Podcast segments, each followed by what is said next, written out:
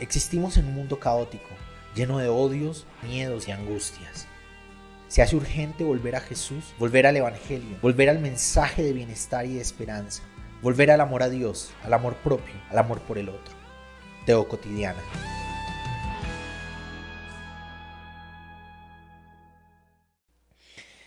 La reflexión de hoy tiene que ver con no creo en Dios o ya no creo en Dios. Y he notado que hay un desencanto muy grande, muy profundo entre la juventud, la generación nueva de cristianos y de cristianas.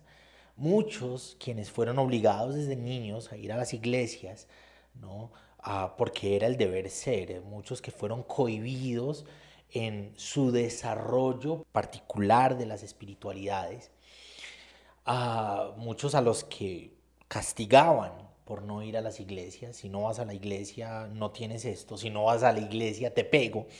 Cosas así similares. Y hay un desencanto generalizado.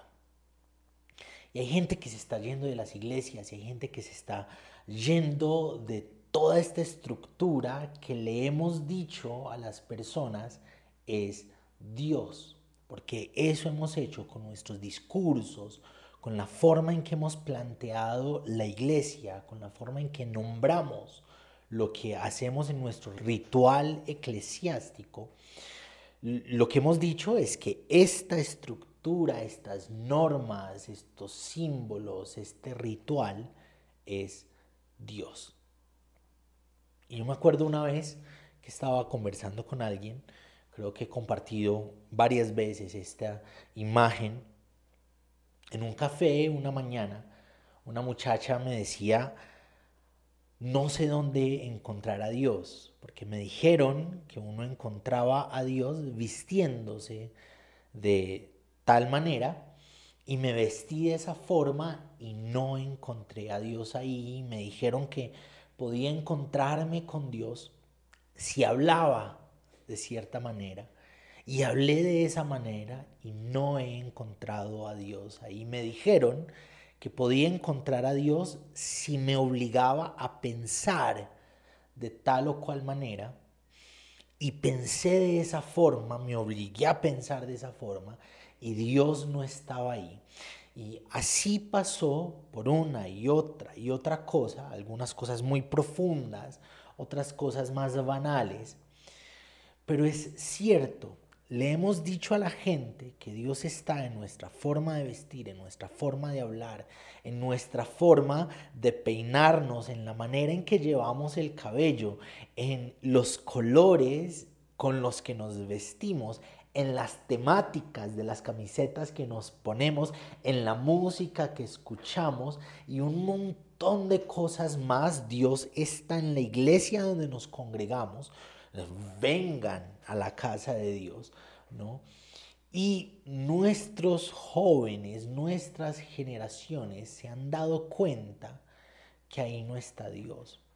Sobre todo en medio de los escándalos que se van levantando en denominaciones muy reconocidas y muy grandes, escándalos de abuso espiritual, emocional, escándalos de abuso sexual. Dios no ha estado donde le dijimos a la gente que estaba. La gente ha notado que mucho de eso de que nombramos Dios en realidad eran discursos, discursos acompañados de una música muy bonita que hace que las emociones se muevan y uno termine llorando, discursos cargados de sutilezas psicológicas para mercadear la fe, discursos con los que llevábamos a la gente a diezmar, a entregar su plata con todas las fuerzas. Y hoy una generación crítica, una generación que cuestiona, que pregunta, que va más allá, una generación que se ha levantado yendo a las universidades, leyendo libros, hoy cuestionan y se han dado cuenta que eso que les dijeron que era Dios no es Dios, no es real que Dios esté enmarcado en nuestras denominaciones. No es real que a Dios lo podamos encerrar en nuestros dogmas. No es real que a Dios lo queramos embutir en nuestra forma de entender el universo, de entender la vida, de entender el mundo y de entender a Dios. Y se están yendo y están diciendo, ya no creo en Dios. O por lo menos ya no creen en el Dios que se les vendió durante muchos años. Ya no creen en el Dios que la religión cristiana, que la denominación cristiana, en el Dios que la iglesia local cristiana les embutió. Pero a mí no me parece algo malo, a mí me parece algo muy bueno. He escuchado varias veces creo que de Noah Alarcón, el hecho de que por muchos años la iglesia ha pedido un avivamiento. Avívanos Dios. En medio de todo lo que está pasando, de todo lo que está saliendo a la luz, de los abusos eclesiales, de las denominaciones poniendo en primer lugar la estructura denominacional y sus pastores y no prestándole atención a las realidades de la gente y sus necesidades y sus conflictos y sus tristezas y las heridas que la misma iglesia, que los mismos pastores han infligido en el corazón de las personas, el hecho de que todo esto esté saliendo a la luz es parte de el avivamiento de Dios llamándonos a encontrarlo más allá de las estructuras, más allá de las denominaciones, más allá de las reglas, de los dogmas, de eh, la forma en que hemos construido nuestra religión, que podamos encontrarlo allá donde Él sale a nuestro encuentro en el día a día, mientras estaban buscando a Dios, por allá en el primer siglo, a comienzos del primer siglo, mientras salían a buscar a Dios en los templos, Dios estaba creciendo con la gente en una aldea. Dios estaba aprendiendo a caminar y a hablar.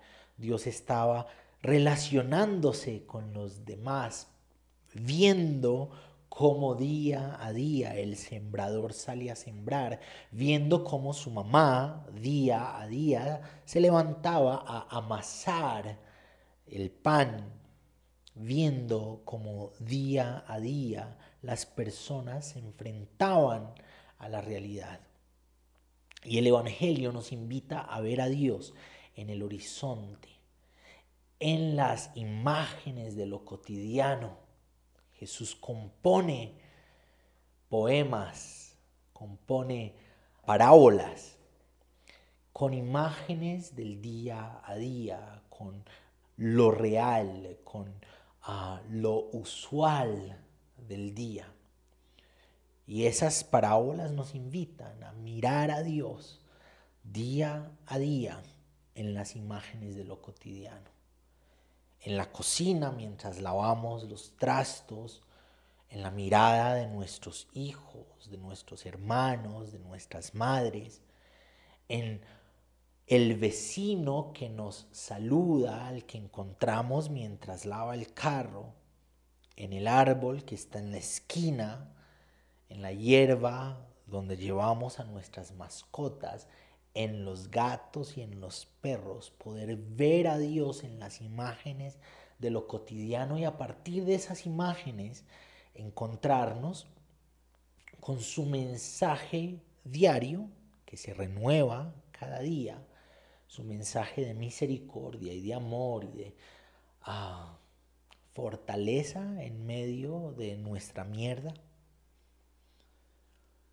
Jesús nos invita a ver a Dios en el otro, en la otra, en la realidad social.